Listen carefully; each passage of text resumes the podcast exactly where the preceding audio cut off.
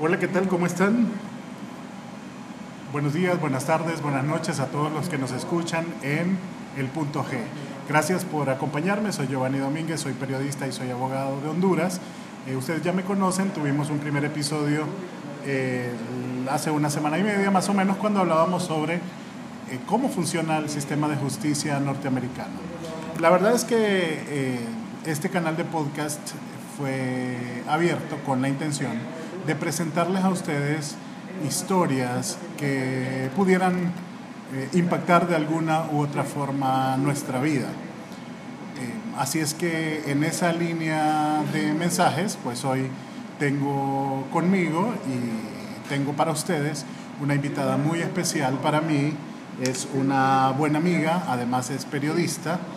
Eh, ella se llama Nancy John, algunos de ustedes la recordarán porque Nancy tiene una trayectoria en los medios de comunicación bastante fuerte en Honduras. Nancy es periodista y ha trabajado en importantes cadenas de la televisión nacional, entre ellas en Televicentro, en Canal 11, aunque sus eh, inicios se remontan un poquito más atrás, no quiero hablar mucho de eso porque la delataría con el tema de la edad, pero Nancy, ustedes recordarán, eh, por ahí por los años 80 o 90, eh, trabajó en un programa que tuvo algún protagonismo en la televisión nacional que se llamaba Proyecciones Militares. Ese mismo programa es donde también trabajaron algunos otros colegas que fueron instituciones del periodismo como Freddy Folgar, ¿verdad?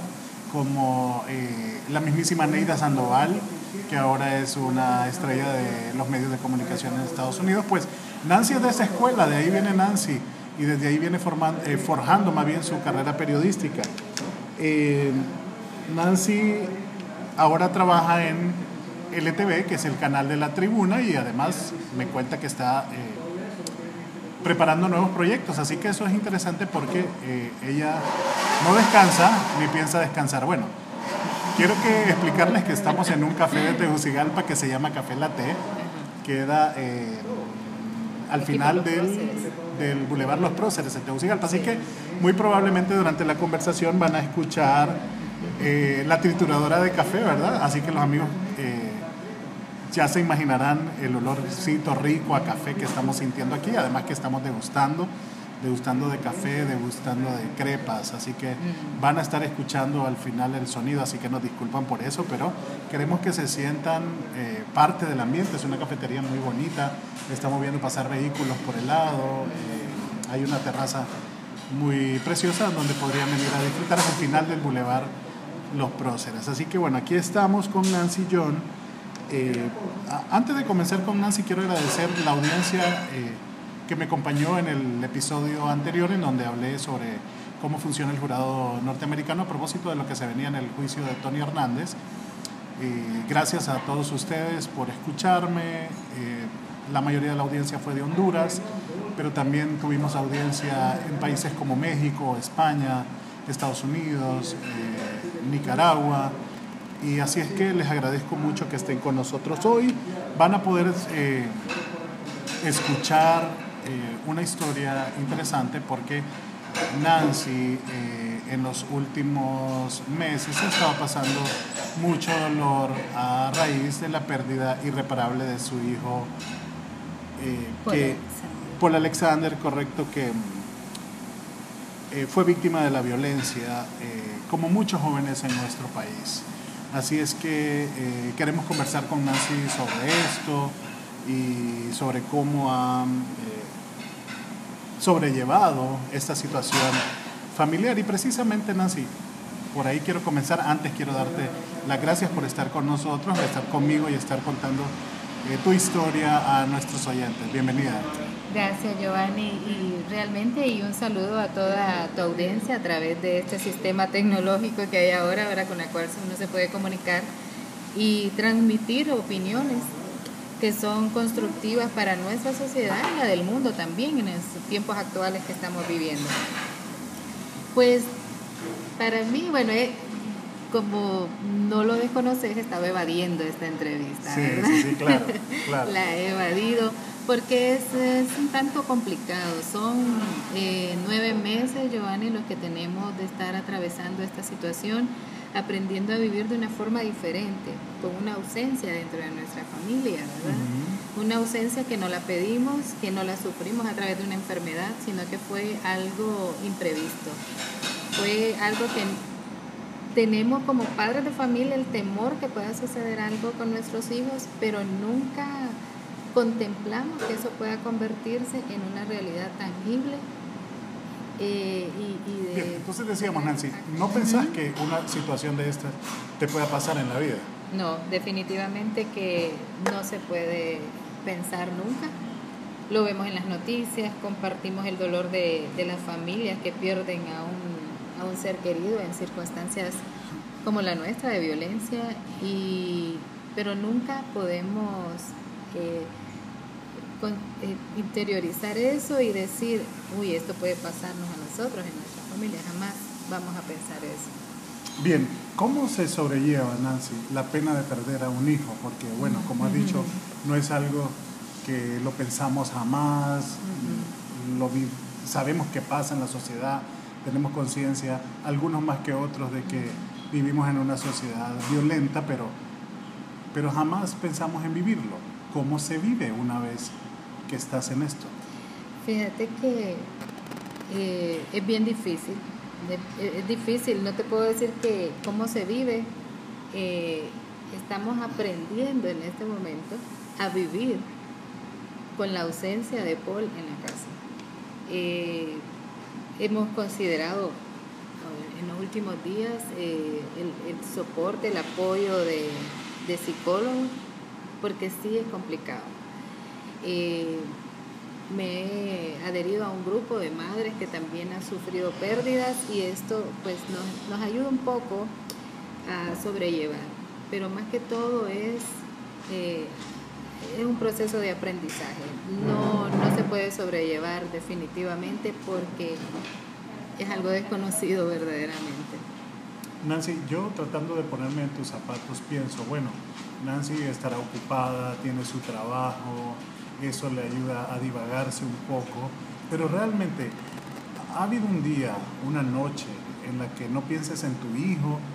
¿Has tratado de estar ocupada? ¿Cómo funciona eso? Pues fíjate como yo soy creyente y pienso que Dios es grande. En, el momento que sucedió todo, yo estaba a punto de iniciar a trabajar donde estoy. Y fueron muy amables, me dijeron que me tomara el tiempo que yo necesitaba antes de ingresar. Estuve como dos semanas eh, luego del, del hecho. Y entonces lo que vino a mi mente fue, las palabras que siempre me decía Paul, ¿qué te pasa, mami? ¿Qué te pasa? Pues, levantarte, anda a trabajar. Eso fue lo que yo escuché. Y dije yo, no, mejor me voy a ocupar porque estar en la casa es una depresión grande para mí. Entonces dije, yo no voy a empezar a trabajar. Y, y comencé a hacerlo. El recordarlo a él es todos los días todos los días, a cada hora, a cada instante, a cada momento, porque él era, al igual que mis otros hijos, una persona, vivían con nosotros y era el servicial, el que siempre nos andaba apoyando, de si necesitábamos trasladarnos a un lado del otro y me decía, mami, vos no ocupas carro, así aquí estoy yo, ¿verdad? Entonces, te imaginas vos ahora que no está él y son situaciones, ¿verdad?, que, siempre lo llevan. Y recordar, fueron 27 años de convivencia. Correcto, parece que había una relación muy cercana entonces en relación con tus otros hijos que probablemente estaban ocupados en otras actividades. Claro, el mayor está casado, tiene su familia, sus tres niñas. Andrea, que es la que vive también con nosotros, tenemos relación cercana también, eh, eh en sus cosas también él tenía un horario de trabajo un poco más flexible, entonces permanecía tanto más en la casa, porque él trabajaba de noche. Y bueno, entonces podíamos tener una convivencia. ¿Y qué recuerdos vienen de su vida? Mm. ¿Cuáles son esos recuerdos con los que más tenés que lidiar durante el día? Pues mira, este, aquí ya me vas a sacar las lágrimas, ¿verdad? Por eso yo creo que he estado viendo esta entrevista. Eh, mira, él era una persona muy jovial, sociable, eh, chistoso para todo. Siempre andaba haciendo chistes de toda cosa. Entonces, eh, yo recuerdo el fin de novenario, vino un familiar de nosotros que es psiquiatra y me dice, no vayas a tomar nada más, porque eso lo que va a hacer es encubrir y enmascarar tu dolor. Porque así habrás una gaveta de tu casa, ahí va a estar un recuerdo de él. Abras la refrigeradora, vas a encontrártelo a él. Y definitivamente, Giovanni, así es. La última escena que, que yo recuerdo, y es la que me ha alejado de la cocina, te lo voy a decir, estaba en la ventana de la cocina y hay un pasillo que va para el patio.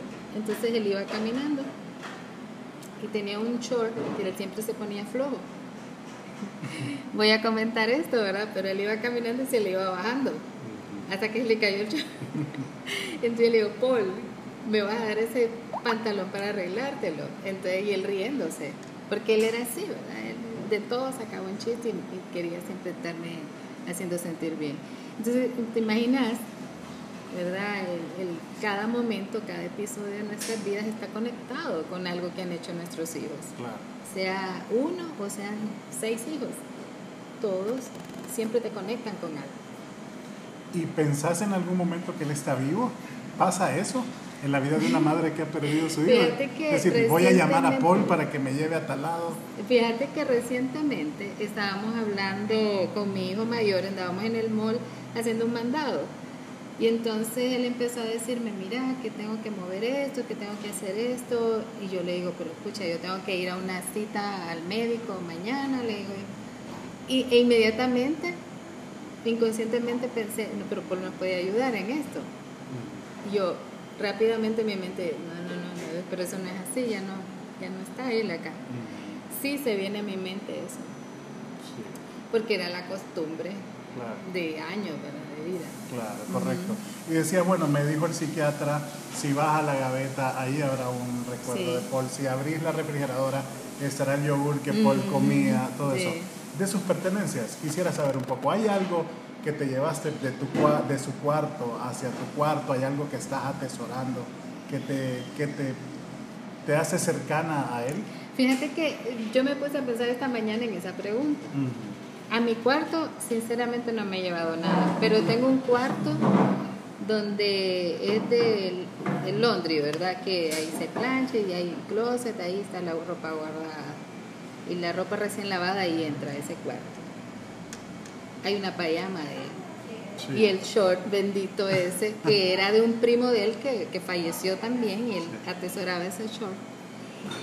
Y últimamente no he abierto esa gaveta donde lo tengo, porque anteriormente, en los meses anteriores, yo iba a ese cuarto a llorar, sacaba la camisa de él y me ponía con la camisa de él a llorar. Y últimamente no he querido hacerlo. Entonces ahí tengo esa payama de, de él guardada. Se me hace más difícil entrar al cuarto de él. He tratado de mantenerlo tal y como él lo tenía. Han habido algunos cambios porque llega mi mamá a dormir ahí, a quedarse el fin de semana y o mi familia. Pero sí he tratado de mantenerlo lo más como él lo tenía. Pues. Correcto. Bueno, ya nos has contado que tienes dos hijos más, tu hijo mayor que está casado y que te ha regalado nietos también. Tres, tres, nietas. tu hija menor que es abogada, ¿verdad? Correctamente, Andrea. trabaja Andrea. ¿Has podido con ellos llenar el vacío de Paul o, es, una, es un espacio reservado que nunca nadie llena? No, nadie lo va a llenar, no se puede llenar, porque cada uno de ellos es un individuo con sus vivencias personales, con su forma de manifestar el cariño, todos son diferentes.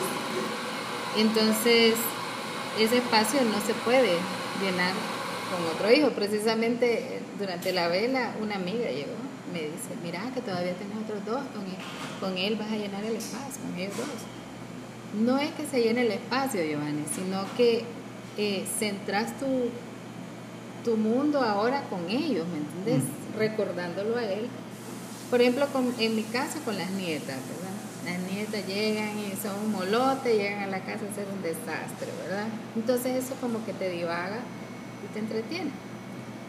Pero el espacio nunca se puede llenar, ese es un vacío que queda ahí para siempre. Qué bueno. Bueno, Nancy está casada con Walter Reyes, Walter también es colega nuestro, es periodista también.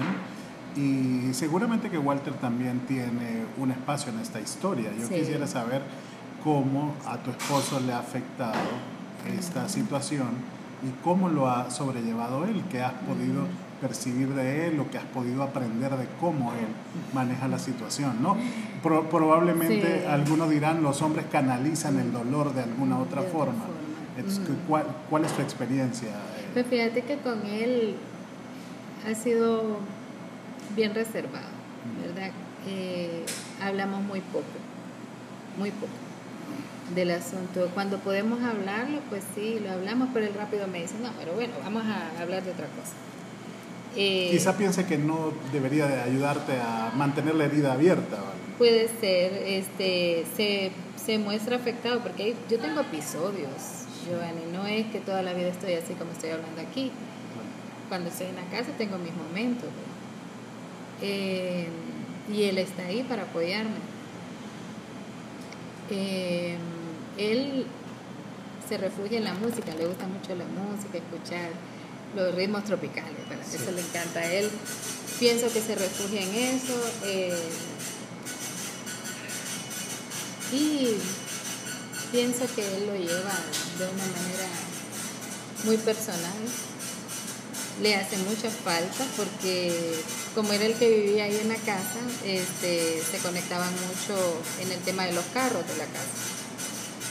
Eh, tenían similitudes en, en, estar pendientes de que hacía falta un arreglo en la casa, él lo hacía. Igual Paul, eh, sobre todo con los carros que si estaban malos, ya él se lo llevarlo al mecánico, mira qué tiene. Cosas así, ¿verdad? Entonces para mí eh, pienso que él también está sufriendo. Los hombres son como más duros, ¿verdad? Uno tiene la forma de canalizar en el llanto, en manifestar, o sea, tiene otra forma, ¿verdad? Por ejemplo, yo todos los domingos voy al cementerio. Yo sé que él no está ahí, ¿verdad? Pero necesito ir. En cambio, Walter no se siente bien acudiendo al cementerio. Incluso en las misas de mes, ¿verdad? Que cada mes se le celebran, eh, él, me dice que no puede. Entonces él está sufriendo también a su manera y pienso que esto es un proceso ¿verdad? que debemos ir superando en cierta manera. Okay. Algunos dicen que no es bueno eh, recordar los malos momentos porque te hacen mantener abierta la herida. Algunos otros profesionales piensan que es bueno hablar para no guardar tanta información negativa. Yo, sin ánimo de querer revivir un momento triste, quisiera ir esa noche, que nos contaras, esa noche de enero fue, ¿no? ¿Cierto? Enero 11. enero, enero 11. Sí. ¿Qué ocurría en tu casa antes del crimen de Paul? Pues fíjate que es una noche normal, como todas las de un viernes. Yo estoy en la casa, en mi cuarto, viendo tele él está por ahí, en la casa. Andrea andaba en la universidad, una cuestión de, de una maestría. Y mi esposo en la casa de, su, de la mamá, porque todos los viernes se reúnen con los hermanos a platicar. Tenías control de la familia, digamos. Sí. Conocimiento de, sí, de, dónde andaba, ¿verdad? De, cuál era el movimiento de cada En eso llega Paul a la puerta del cuarto, lo tengo tan vívido eso, llega al cuarto y me dice, mami, con el teléfono en la mano, mami, eh, ya voy a venir, voy a salir con Gabriela, vamos a ir a comprar comida. Gabriela es la novia de Paul, quiero comentarles, Gabriela es la novia de Paul, y Paul entonces te comenta que iba a salir con su novia. Sí, iban a comprar comida, les encantaba ir a comprar comida, regresar a la casa, meterse al cuarto y, ver su serie favorita. Eso era todos los días. Entonces él sale de la casa. Ok, y yo le dije, pucha, solo vos me venís a decir a dónde van, los otros por, por inercia sé dónde están, le digo yo, pero bromeando con él. Ya se fue. Eh, de ahí volvió a entrar con amigos. Se pusieron a ver unas cosas en el cuarto, un parlante, unos, no sé, a vos le encantaba el comercio, cualquier cosa que le diera, yo te lo vendo. Y ya te lo vendí y te conseguí el. Entonces entró con, con ese muchacho, de ahí volvieron a salir. Se fueron a la casa del vecino, según me cuentan después, ¿verdad? A los minutos yo escucho dos detonaciones. Paul siempre se reía de mí porque él me decía, vos en la vida vas a aprender a diferenciar lo que es un cohete y un tiro, mami, me dice.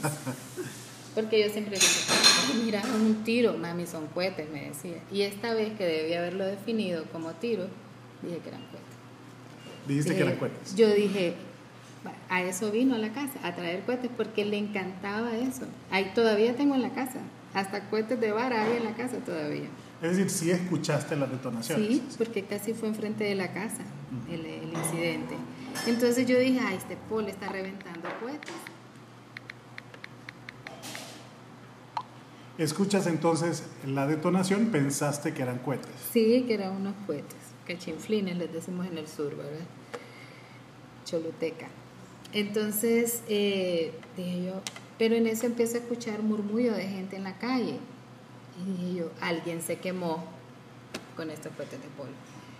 Y escuché, hay que llamar a una ambulancia. Y entonces ahí cuando escuché eso dije yo, "Ah, es grave. Y, y me salgo del cuarto y voy a la, a la calle. Mi casa queda de calle. Es decir, la noticia no te llegó por terceras personas, tú te alertaste al escuchar el murmullo de la gente. Sí, en eso salgo y quedo viendo toda la gente y automáticamente empiezo a buscar a mi hijo, ¿verdad? Me dice una vecina, doña Nancy, me dice, hirieron a Paul. Para mí eso fue un golpe oh, espantoso, sentí que literalmente me arrancaron el corazón. Miré un carro al fondo que estaba con una puerta abierta, un carro como blanco, no sé. Allá adentro estaba mi hijo porque ya lo habían levantado y se lo llevaban al hospital. Me imagino que se detuvieron un tanto cuando me vieron salir. Pero algo, no sé, y es parte de, de las culpas que lo invaden a uno. Yo no pude moverme, sino que me pegué a una pared y, y me caí ahí. Y el carro arrancó y se fue. Entonces se lo llevaron ahorita, me dice, al hospital. En eso yo digo, no, hay, hay que avisarle a mi esposo. A Walter. Desgraciadamente en ese momento cuando ocupas las cosas, mi teléfono no tenía saldo, cortado. Cosas que le suceden a uno, ¿verdad? Mira, yo entré a la casa, Y si hubieras tenido saldo o hubieras tenido encendido tu teléfono, no lo hubieras podido yo usar. creo que no. Probablemente. Entonces entré a la casa, andaba en pijama y digo, yo no me voy a cambiar. Por cierto, esa pijama la deseché de mi vida. Las pantuflas que andaba ese día también desechadas. Eh, yo entré a la casa y yo me caía por todo el trayecto hasta llegar al cuarto donde tengo mi ropa a cambiarme. Y mi vecina a la par mía. Me fui corriendo, atravesé las calles, yo vivo en una zona bien con, de mucho tráfico, no sé cómo atravesé las calles, Giovanni, te, te juro que no sé. Mi vecina atrás. Ya en el camino me encontré con mi esposo porque ya lo habían llamado Estás diciéndonos que manejaste, que pudiste. No, a pie. A pie, A ok. pie. a pie. Entonces, eh, empecé, ya en, el- en la calle nos encontramos con mi esposa, que es por aquí, por la iglesia de Guadalupe. Y ahí eh, le dije lo que había pasado, nos montamos al carro y nos fuimos al, al hospital. Y claramente es una noche muy oscura en tu vida. ¿Esa es la noche más oscura de Nancy? Sí, es, una, es la, la peor noche, la peor, la peor circunstancia de mi vida. Sí, No hay otra. sí, cla- claramente.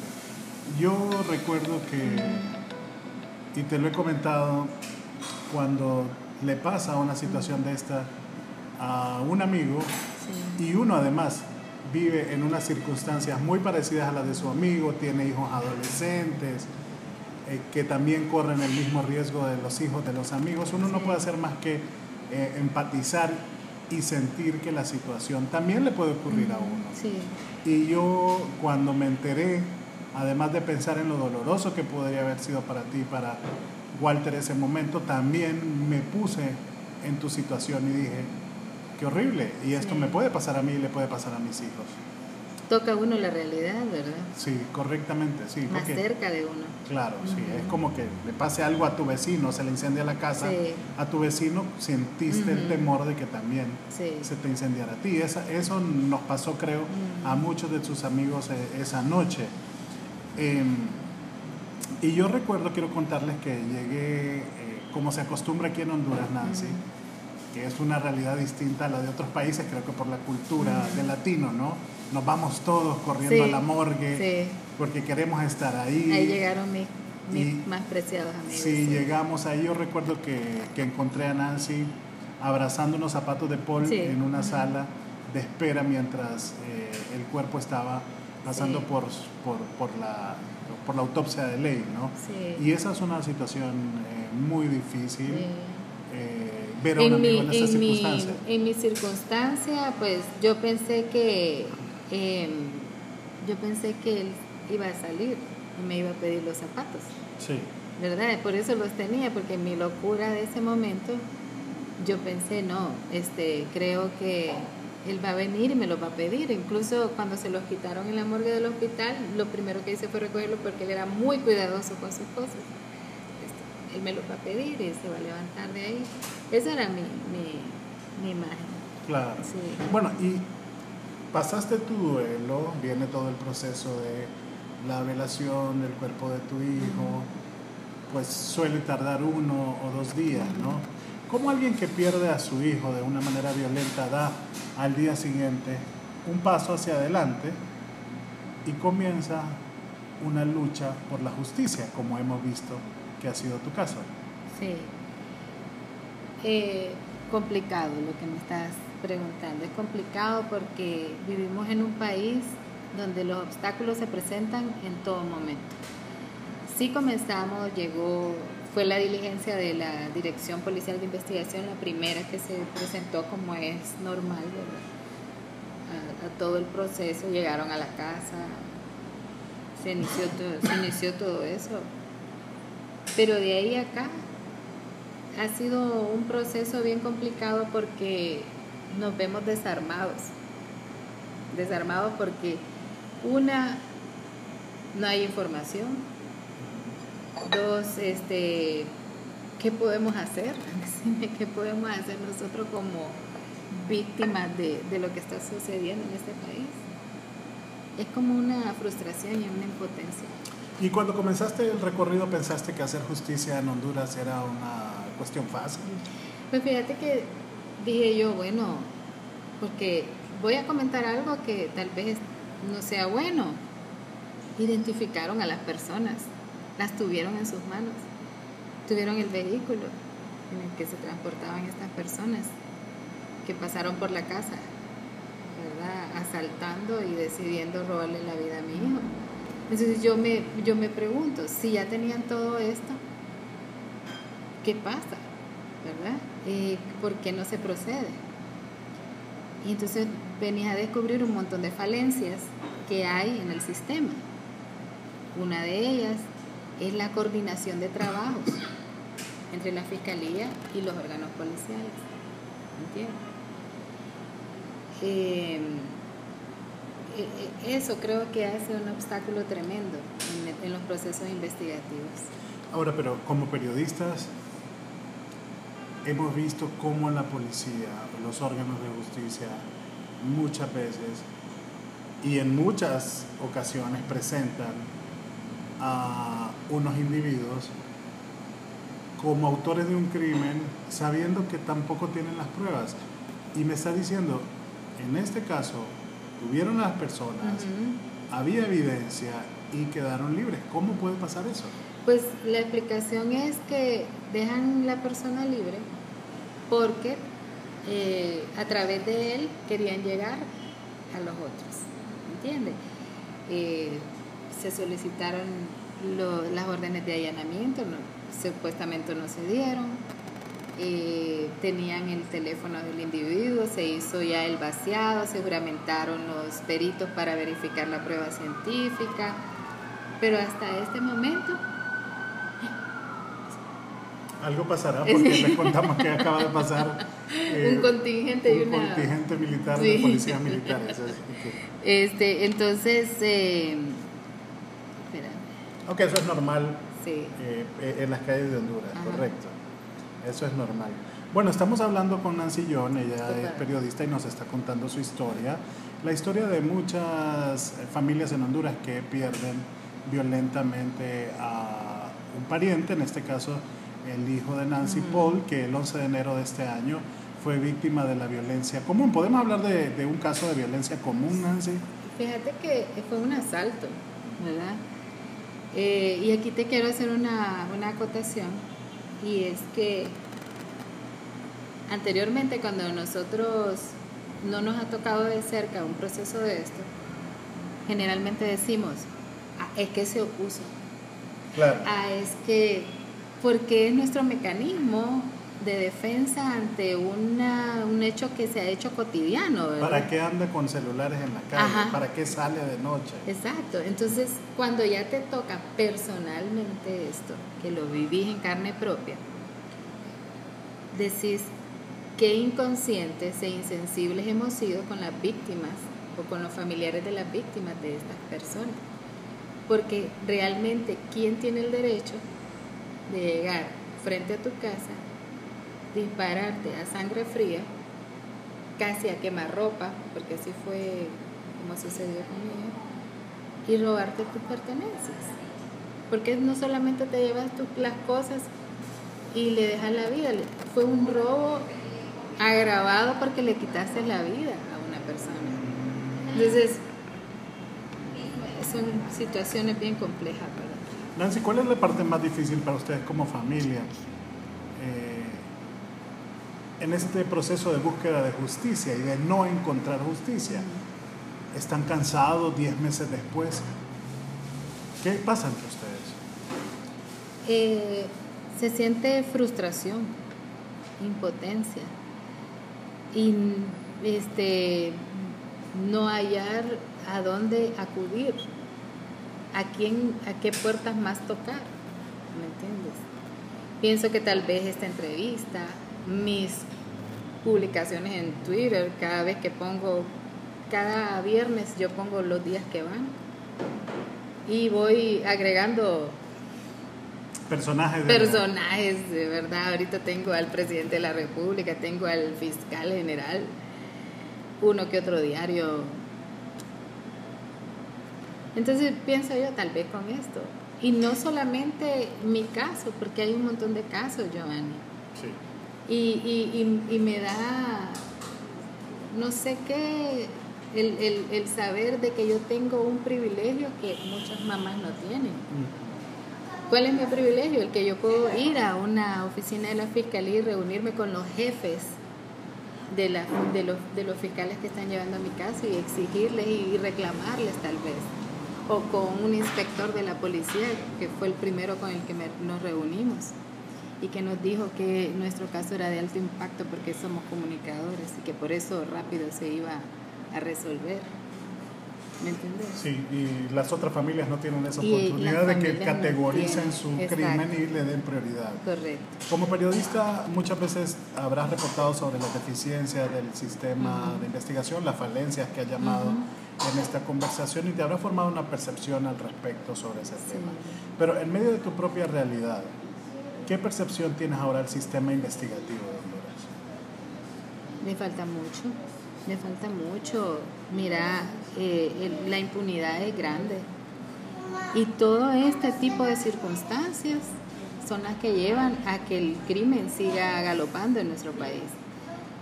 En marzo. Porque si, sos criminal, bueno, decís, la posibilidad de que me atrapen casi es cero, así que trabajo tranquilamente. Claro, claro que sí la impunidad este, permite y abre esa puerta a esa dimensión de la violencia dentro de nuestro país y, por más que vos querrás avanzar, eh, yo quiero saber cómo va el proceso investigativo y no me dan información. La información es bien escasa. Mire, estamos trabajando en eso. Mire, yo quiero resolver este caso. Pero ¿qué pasa? Ese fiscal tiene 40 expedientes, tal vez arriba del mío o debajo del mío. ¿Me entiendes? Entonces eh, es complicado cuando no tienen los recursos, creo yo, ¿verdad? Porque hay una impunidad de hecho y de facto, ¿verdad? Eh, eh, esto, este concepto te implica la falta de recursos, de personal, y, también te implica la corrupción, la, y que, ¿qué más puede ser? El que estén vinculados con el crimen, no sé, puede ser. No quiero decir que...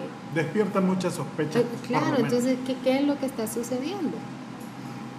Se ponen en pugna entre los que, los que están en la fiscalía y los que están en la policía. Entonces, si ellos no coordinan su trabajo, difícilmente.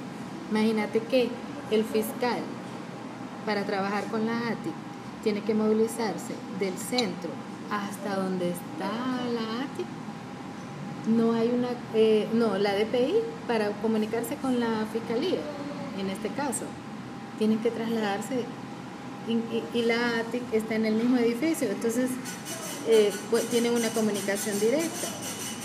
Se pelean los expedientes, ¿no? Que yo inicié la investigación primero, entonces, ¿por qué van a venir ellos a quitarme la investigación? Entonces, eso nos deja a nosotros en medio, como familiares de la víctima, y no solo la, eh, la persona que murió, es víctima, quedamos víctimas todos nosotros como familia. Entonces, yo no sé si me doy a entender en medio de tantas palabras lo que está sucediendo realmente. No hay una conexión entre los, los eh, operadores de justicia para que pueda haber una resolución pronta a estos casos. Y ya que tocaste el tema de la victimización, sabemos que eres víctima de la violencia, porque la violencia y un criminal o un grupo de criminales te quitaron la vida de tu hijo, te arrebataron un pedazo de ti, pero también la justicia te hace víctima de un sistema que no funciona. ¿Te has sentido revictimizada, doblemente víctima en este proceso? Claro, sí se puede decir que sí, porque digamos que nos matan cada día. ¿Cuántos días llevamos, Giovanni? Yo llevo 285 días de ausencia del hijo que me robaron en un asalto. 285 días esperando que alguien me diga eh, que ya atraparon a estas personas. 285 días en el que yo espero, como quedaron en la fiscalía, que una vez al mes me iban a informar sobre los avances y cuando llamamos siempre salen con la misma historia, que están en el proceso de investigación. Yo puedo entenderlos en cierta forma, ¿verdad? Eh, porque ellos me dicen tenemos que tener sustentado esto, porque cuando llegamos a los juzgados entonces nos rebotan y nos dejan libres a las personas. ¿Por qué? Porque los sistemas de investigación son, no son los óptimos. ¿Me entiendes? Entonces sí, somos víctimas a cada rato de, de lo que está sucediendo y no solo yo, sino que cantidades. Bueno, incluso hay hasta colegas que han perdido sus familiares tienen 6, 12 años esperando justicia. Así es esto. Ok, ya nos hablaba de cómo ser periodista te coloca en una posición, digamos, de privilegio. Pero que eso tampoco te hace sentir orgullosa porque debería de otras víctimas recibir el mismo trato. Pero claramente el ejercicio del periodismo, Nancy, te deja algunos activos y entre esos activos suelen estar los contactos. Los contactos, la gente que uno conoce en el ejercicio cotidiano del periodismo. ¿Cómo los has usado para conseguir justicia? Bueno, hasta donde mis contactos, la verdad, he usado o, o, me han apoyado algunos, ¿verdad? De los que yo he buscado en tener las reuniones, me han llevado a poder reunirme con con autoridades de la fiscalía y me han llevado a poderme reunir con autoridades de la policía. Pero hasta ahí. ¿Y qué resultados han sido capaces de dar? Pues mira, yo pienso que si yo soy comunicador, no, y, y, fue calificado o catalogado mi caso como de alto impacto, esto no ha beneficiado en nada. Tal vez porque no pertenezco, sin demeritar el lugar donde estoy trabajando actualmente, pero tal vez eso no, no tal vez no me ha ayudado. si fuera en algún, estuviera en algún medio rimbombante, ¿verdad? No, pero eso no me ha ayudado en absoluto en nada. ¿Qué crees que hace falta para que resuelvan tu caso?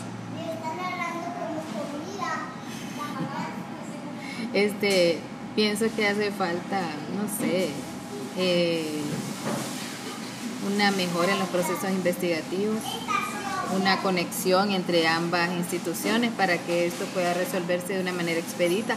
Pienso que después de, de 285 días, Giovanni, muchas de las evidencias se han perdido.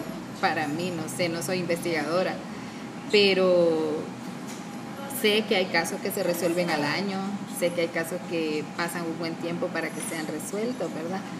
Pienso que en el dolor de cada familia eh, se espera una, justicia expedita, ¿verdad? Que en nuestro caso sea considerado como prioritario, no sea al interior de las instituciones, qué es lo que está pasando, pero lo que nosotros percibimos es que no, no tienen los recursos, no tienen las formas para poderlo hacer, no sé qué podría explicarte de todo, de todo esto, porque ya son, como me estabas diciendo, ya casi son los 10 meses. Ok, estás viviendo tu propia realidad como madre, pero yo quisiera saber, ya creo que hemos hablado durante esta conversación un poco sobre eso, muy por las orillas, pero ¿estás consciente que esta es la realidad también de miles de madres de Honduras? ¿Estás consciente de Sí, claro que sí, claro que sí. Mira, hace poco eh, estaba viendo una noticia que precisamente la miré en el diario Tiempo. Fue en marzo, creo, de este año. Un joven estudiante de ingeniería que fue a visitar a la novia. Lo asaltaron y lo mataron. Entonces, en el periódico sale lo que te comentaba. Eh, se opuso al asalto. Igual que la muchacha que mataron en el bus porque le, supuestamente dijo, se opuso al asalto. Les dijo que no, que esas cosas le costaban a ella que no iba a pagar, que no, se las iba a dar. Entonces, es complicado esto. Me, comentabas que, que, has visto algunas madres, grupos de autoapoyo. Sí, fíjate que estoy en uno, es a través de un chat se llama Madre de Ángeles. Madres de Ángeles. Somos 41 integrantes que hemos perdido a nuestros hijos. Creo que unas dos de forma violenta y otras por accidentes de tránsito, por enfermedad, pero todas hemos perdido un hijo. Uno, hay una que perdió tres en un accidente de tránsito, de un solo. Entonces nos damos apoyo a través de ese chat. ¿verdad? Este, contando nuestra experiencia. Cuando tenemos días grises, lo ponemos ahí. Hoy, hoy no estoy bien. Entonces nos damos apoyo. Somos un montón de madres. Andamos por este mundo deambulando con eso que jamás en la vida lo vas a superar. Y bregando con una pena pesada, ¿no? Claro. Bien. Y volviendo por Nancy. ¿Hay algún deseo que no pudiste cumplirle a Paul que ahora pesa y dice, lo hubiera hecho? Fíjate que son un montón de cosas. Mira, hay una sencillísima, la última. antes de, que sucediera todo esto, yo estuve como por dos meses en Estados Unidos acompañando a mi mamá. Y me pidió unos crocs y yo no se los traje dije, no, lo vamos a pedir por Amazon, me digo, me van a salir más baratos. Él amaba esos zapatos porque con eso se sentía cómodo para trabajar. Y el 6 de enero nos reunimos en, en, familia. No sé cómo voy a sobrellevar ese 6 de enero próximo. Y a los tres días él muere. Tres, cuatro días, el 11, eh, no le cumplí eso. ¿Y ahora cómo se lo voy a cumplir? Y era el día de, de abrir los regalos. sí.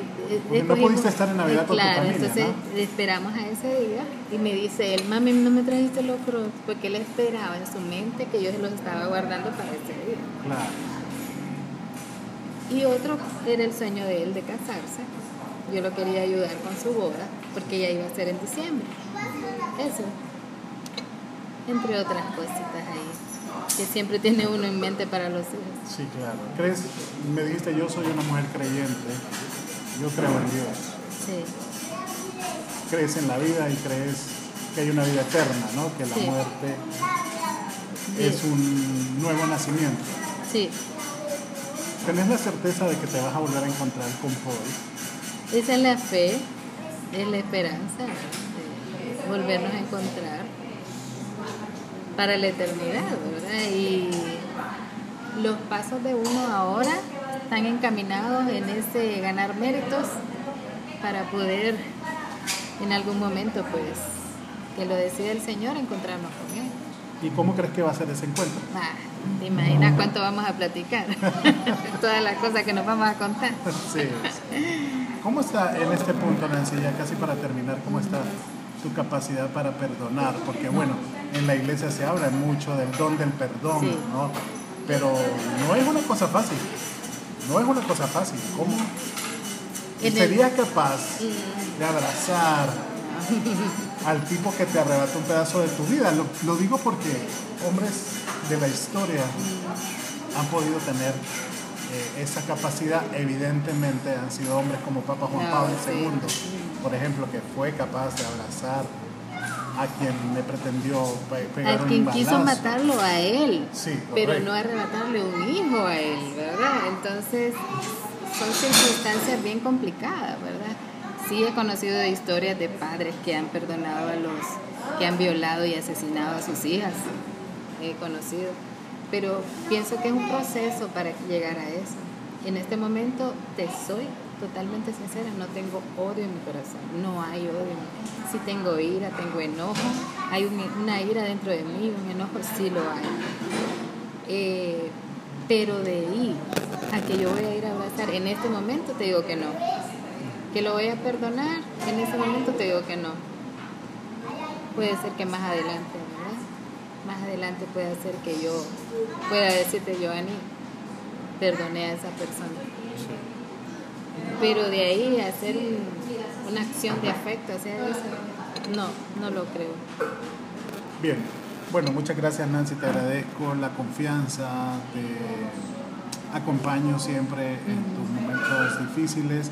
Espero que encuentres la fortaleza cada día que se necesita para poder llevar Claro. una pena tan dura como esta. No pretendo decir que te entiendo porque no vivo la situación en tus zapatos. Trato de a- a entender Imaginar. y de imaginar lo difícil que es uno porque igual que tú amas a tus hijos, yo amo a mis hijos y sé que eh, una pérdida podría significar eh, el arranque de una parte de mi cuerpo, Sí. si pudiera utilizar algún tipo de analogía. Así que te agradezco eh, que hayas podido compartir con nosotros esta historia. Deseo que este país fortalezca sus sistemas de De investigación investigación. para que tú y miles de familias de Honduras que han perdido eh, miembros de su familia por causa de la violencia puedan encontrar respuesta, porque si bien es cierto no van a devolverte la vida de tu hijo, vas a poder eh, estar tranquila sabiendo que quien eh, no tenía el derecho de hacerlo y lo hizo está pagando por haber cometido Claro, un delito.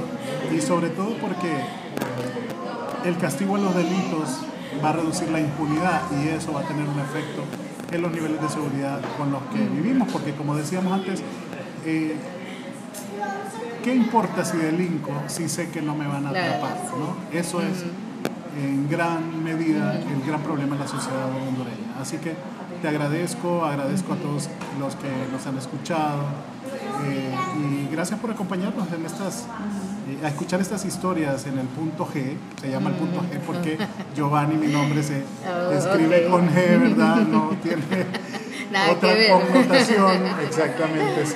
No, Pero yo te bueno, agradezco, Giovanni, esto porque eh, a- a- le dicen a uno, todo, todo hecho tiene un propósito. Y tal vez el propósito que le podemos dar a esto que nos ocurrió es alzar la voz por aquellas personas que no pueden hablar, ¿verdad? Que no tienen estas facilidades, ¿verdad? De, de poder comunicar y contar una experiencia.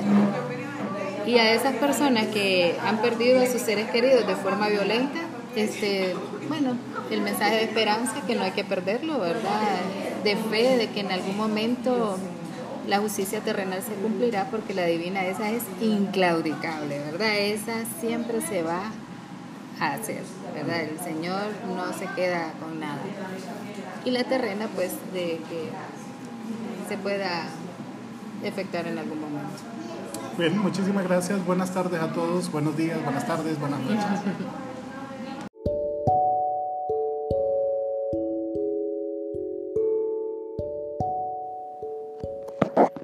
Hola jóvenes, muy buenos días. Les saluda su profesor Giovanni Domínguez de la clase de Redacción Periodística 1. Hoy hemos comenzado nuestras clases virtuales a través de una reunión por la plataforma Skype. Estuvieron aproximadamente seis estudiantes conectados a la eh, plataforma de Skype. Es una videollamada, es una videoconferencia y por ahí hemos evacuado ya nuestro siguiente tema en la planificación didáctica para este curso. Em, he habilitado dos plataformas, la primera es Edmodo, pero en virtud de que ahí no se pueden hacer videollamadas entonces o transmisiones eh, live o en vivo entonces eh, nos hemos movido a Skype en donde vamos a tener todas las mañanas la reunión se les ha enviado sus correos electrónicos y se les enviará cada mañana el link de enlace para que se puedan conectar. Skype me dice que no necesariamente deben tener descargada la app en sus teléfonos o en sus computadoras para poder conectarse, sino que simultáneamente pueden eh, conectarse solo con eh, darle clic al enlace. Entonces vamos a tener ahí las reuniones de la mañana eh, a la hora clase, 10 15 vamos a estar comenzando. Se pueden unir eh, unos 5 minutos antes de la hora de entrada. Eh, las reglas generales son pues asistir a la clase, se toma asistencia de su conexión a la llamada y permanecer en silencio mientras eh, estoy con ustedes brindando la, la clase. Entonces por ahí nos vamos a ver, vamos desarrollando los temas y en la plataforma edmodo, edmodo.com, eh, con la clave de la clase redacción periodística que también se les fue enviada a su correo electrónico, con esa eh, van a ingresar para dejar ahí sus tareas y revisar el material que se está subiendo. Eh, de acuerdo a los avances que habíamos tenido la semana pasada, hacía falta hacer un ejercicio sobre a ver, conversión de oraciones de voz pasiva a voz activa. Y lo que estaba pendiente era un ejercicio sobre eh, una noticia que yo redacté en voz pasiva para que ustedes la conviertan en voz activa. Esa tarea va a ser subida a edmodo.com para que ustedes cada uno individualmente la va a desarrollar e ir acumulando eh, puntos. Por lo pronto, lo que hemos hecho hoy es avanzar en nuestras temáticas y hemos estado trabajando esta mañana con los alumnos que se unieron a Skype en la lección número 5 que corresponde a la página 42 del libro de curso Redacción Periodística de Vivaldi con V, las dos, curso de redacción periodística Vivaldi, lo pueden encontrar en, en PDF en Google. Entonces estamos trabajando en la página 42 en la lección número 5. Hemos hablado del el concepto del adjetivo. ¿Qué es el adjetivo? El adjetivo es la parte variable de la oración que acompaña a un sustantivo y es una palabra que sirve para expresar una cualidad del sustantivo y que debe concordar con el sustantivo en género y en número. Es decir, que si estoy utilizando un sustantivo masculino, el adjetivo debe ser masculino. Y si estoy utilizando un sustantivo en plural, el adjetivo tiene que ser en plural. Y en caso contrario, si estoy utilizando un sustantivo en femenino, el adjetivo debe ser en femenino. Y si estoy utilizando un eh, sustantivo en singular, entonces el, el, adjetivo debe ser en singular. Así que hemos repasado entonces que los adjetivos son palabras que modifican a los sustantivos determinándolos o calificándolos, como por ejemplo cuando digo aviones nuevos. Me refiero a el sustantivo aviones en plural y el adjetivo que sería el que modifica o hace que los aviones se distancien de otros tipos de aviones, coloco el adjetivo nuevos en plural. Como ven ahí entonces estoy utilizando un sustantivo en plural y utilizo un adjetivo también en plural. Estoy utilizando un sustantivo masculino, es decir, aviones, que es una palabra masculina, entonces utilizo un adjetivo eh, masculino, que sería nuevos, no digo aviones nuevas, ¿ok? Entonces, eh, de eso hemos estado hablando. Hemos visto algunas normas prácticas para la redacción del adjetivo y estamos entonces, esas las pueden encontrar al final de la página 44. Entonces, primero decíamos, debe haber concordancia del adjetivo con el sustantivo, es lo que les estaba hablando primero. Entonces, la primera norma práctica es que debe haber concordancia del adjetivo, es decir, eh, debe, si yo estoy utilizando un sustantivo femenino, por ejemplo, si digo rosa, Rosa María es linda, estoy utilizando un sustantivo femenino, entonces el adjetivo, que sería la palabra linda, tengo que colocarla en eh, femenino. A eso se refiere entonces la norma que debe haber concordancia entre el adjetivo y el sustantivo. Lo mismo en cuanto al número. Si estoy utilizando Rosa María, me estoy refiriendo a una persona, es decir, singular, entonces el adjetivo debe ser singular, entonces debo decir Rosa María es una muchacha linda, no una no puedo decir Rosa María es una muchacha lindas, porque entonces estaría utilizando un adjetivo en eh, singular, en, eh, en plural, perdón. Entonces, debe haber concordancia en género y en número de los adjetivos con los sustantivos. Otra norma que vimos fue la colocación del adjetivo. ¿Dónde debo colocar el adjetivo cuando estoy redactando? Lo, lo coloco antes del sustantivo o después del sustantivo. La norma práctica, aunque hay algunos teóricos que dicen que puede ir antes, en general, cuando estoy redactando, lo ideal es que lo coloque después del sustantivo. Entonces yo estoy diciendo los aviones nuevos que compró el gobierno, yo, digo, yo debo colocar el adjetivo nuevos después del sustantivo, en este caso aviones. No es recomendable colocarlo antes y decir los nuevos aviones que compró el gobierno.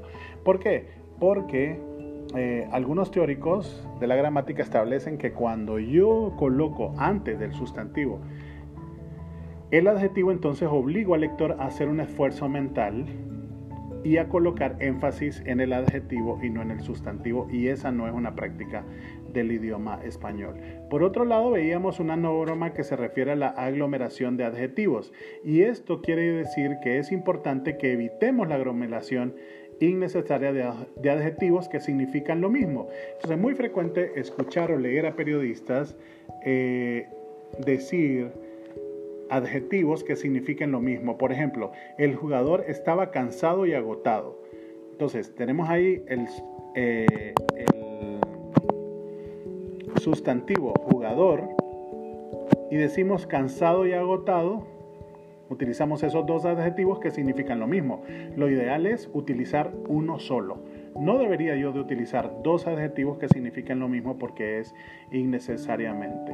Una regla más es el abuso del adjetivo y hay que evitar entonces eh, abusar del adjetivo, sobre todo porque cuando periodísticamente utilizamos adjetivos, el periodista corre el riesgo de opinar en las noticias y no está permitido que los periodistas que hacen periodismo informativo o redactan noticias opinen. Entonces es muy, muy importante tomar en cuenta que no hay que abusar de adjetivizar las informaciones. A veces queremos meterle a todo adjetivos y eso significa que el periodista está calificando. Entonces hay que evitar abusar de tanto adjetivo.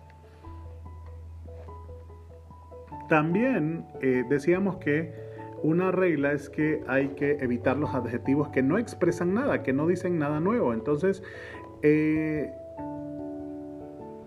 hay algunos eh, gramáticos que llaman a esto adjetivos vacíos porque pueden aplicar a cualquier cosa o hecho y el periodista los utiliza simplemente porque quiere que lo escuchen elegante, como por ejemplo un espectáculo hermoso. Si estamos hablando de la, del sustantivo espectáculo, ya se sabe que es, una, eh, que, es una situación que atrae, entonces no deberíamos de utilizar un adjetivo para, para, para indicarlo. Y por último, hablamos de la variedad de adjetivos. Entonces, es muy frecuente que los periodistas nos encariñemos con algunos adjetivos y repitamos y repitamos y repitamos el mismo adjetivo para todo. Entonces, hay que tomar en cuenta cuando estoy redactando o cuando estoy haciendo periodismo televisivo o radial, que yo debo de, eh, poder descubrir qué adjetivo utilizo o repito demasiado y cuando yo me doy cuenta, soy consciente de que estoy utilizando mucho ese adjetivo, entonces yo eh, puedo caer en razón y decir, bueno, tengo que utilizar otro adjetivo porque estoy utilizando más, mucho este adjetivo. Entonces se vuelven palabras con las que casi no podemos eh, eh, dejar de vivir. O sea, si dejamos de utilizar ese adjetivo es como que no existiéramos. Y no, hay, el español es tan rico en el adjetivo, en el número de adjetivos que tiene, que nosotros pudiéramos utilizar muchos adjetivos distintos en lugar de estar utilizando eh, el mismo eh, adjetivo siempre. Entonces no es raro encontrar muchos periodistas que siempre están diciendo estupendo o maravilloso o magnífico o hermoso. Y ese es un vicio que conviene vencer sobre todo cuando estoy escribiendo, pero también si hago periodismo radial o televisivo para que no se vea que estoy repitiendo las mismas palabras siempre. En resumen, decíamos en la clase esta mañana que las principales virtudes de utilizar adjetivos son que tengo variedad de adjetivos, que utilizo un lenguaje con propiedad, y que me veo rico en vocabulario, rico en número de palabras que conozco.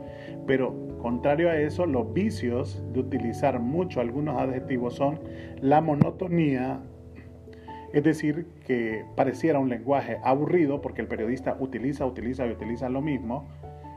Me vuelvo vago, es decir, la vaguedad, porque utilizo eh, adjetivos que no expresan nada y además me veo pobre en el lenguaje. Entonces serían los vicios de utilizar algunos adjetivos, la monotonía, la vaguedad y la pobreza del lenguaje. Dejamos hasta ahí nuestra clase, duró realmente 30 minutos en, Skype, aquí he hecho una versión reducida y eh, nos conectamos mañana a la misma hora, por favor eh, vayan a su correo electrónico para que puedan ver eh, todo lo que hemos hablado. Hoy van a tener eh, antes de la una de la tarde su tarea en, el, en la plataforma Edmodo sobre la conversión de una noticia que está redactada en voz pasiva y la tienen que pasar a voz activa. Me da mucho gusto saludarlos y espero encontrarlos mañana. Tomen las medidas de precaución. Recuerden que hay que permanecer en casa para evitar que el coronavirus se eh, propague. Buen día a todos. you